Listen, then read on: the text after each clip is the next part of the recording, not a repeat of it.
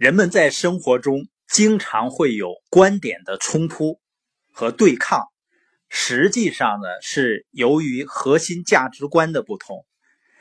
你比如说，一个企业的企业主或者老板跟雇员之间，如果没有一套先进的奖励机制和人性化的激励机制的话，老板和雇员他们永远都是对立的。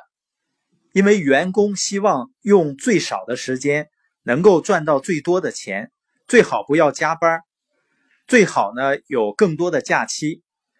而老板呢，他是希望拿出最少的钱，让他的员工干最多的活另外一种常见的紧张关系呢，在企业拥有人和投资人之间，比如说最近的宝万之争。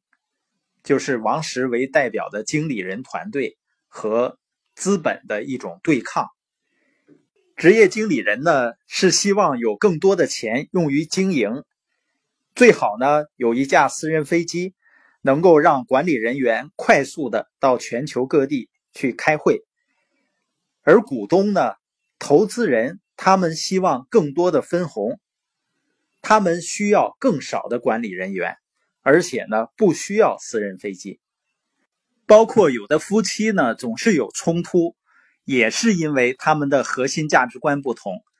比如说，妻子是一个典型的雇员象限的，那他就相信工作安全和财务安全，他不希望冒险。比如说，她丈夫呢，自认为自己是一个投资者，实际上呢，他可能就是一个销售人员。是一个长期的投机者，那么他就会寻找那些使自己快速致富的投资。这样的夫妻在一起呢，都会把对方看成是傻瓜，因为一个热衷冒险，另外一个呢政务风险，所以不同的象限会有不同的核心价值观。如果你已经结婚或者处在伴侣的关系中，你要圈出你获得主要收入的象限，然后呢，画出你的另一半或者是恋人获得主要收入的象限。你这样做的原因是什么呢？因为如果一方不知道另外一方来自哪个象限，那么双方之间的交谈通常会变得非常困难。还有一种冲突呢，是所谓的有钱人和有学问的人之间的冲突。比如一些律师啊、注册会计师啊，他们会经常感觉自己有很好的学问，但是呢，挣大钱的人却是那些没有学问的人。实际上呢，这就是左侧和右侧象限的人他们之间的冲突。因为左侧象限的人关注于做具体的事情，他们关注技巧和方法。而右侧的象限的人呢，他关注领导力，去如何发挥别人的能力。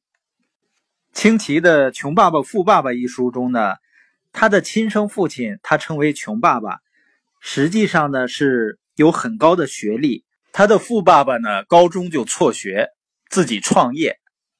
当清奇逐渐的长大，并且看起来呢更受他的富有的。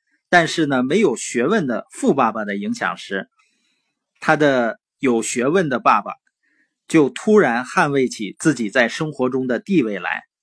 在清奇十六岁的一天，他的有学问的爸爸不假思索地问：“我有名牌大学的学位，你朋友的父亲有什么呢？”